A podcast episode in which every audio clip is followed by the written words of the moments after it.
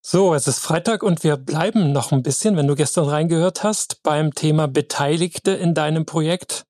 Deine Teammitglieder genauso wie andere Stakeholder, Kunde, Partner, Lieferanten. Die Frage, die ich dir heute mitgebracht habe, hat das Potenzial, Teil jedweder künftigen Stakeholder-Analyse in deinen Projekten zu werden. Denn sie lautet, was ist typisch Punkt, Punkt, Punkt einfach den Namen einsetzen dieser Person, der beteiligten Person in deinem Projekt. Nimm gerne erstmal ein einfaches Beispiel jetzt hierfür und dann überleg mal, was ist typisch diese Person?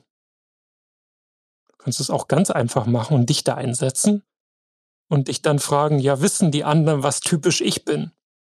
Keine Ahnung, sowas wie Early Bird, Frühaufsteher oder E-Mail Junkie oder eben genau das Gegenteil.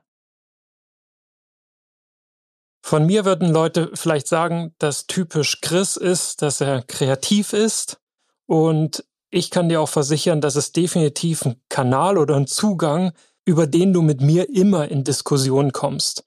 Und darum geht's hier im Endeffekt auch, indem du weißt, was typisch er oder sie, was typisch du bist und typisch die anderen.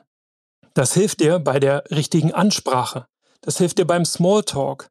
Das hilft dir vielleicht auch in kritischen Situationen, um diese Person auf deine Seite zu bringen oder eben überhaupt erst zum Zuhören zu bringen?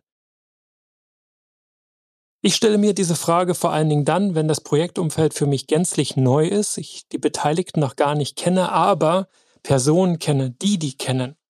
Statt zu sagen, hey, stell mich mal vor, sage ich erstmal, hey, beschreib mal ganz kurz, was ist denn typisch er oder sie? Dann habe ich häufig schon ein ganz gutes Bild, wie auch ein Gespräch, ein Erstgespräch laufen wird oder wie ich den Einstieg halte oder wo vielleicht auch Fettnäpfchen ausgestellt sind, um die ich lieber drumrum tapse, statt mitten reinzutreten.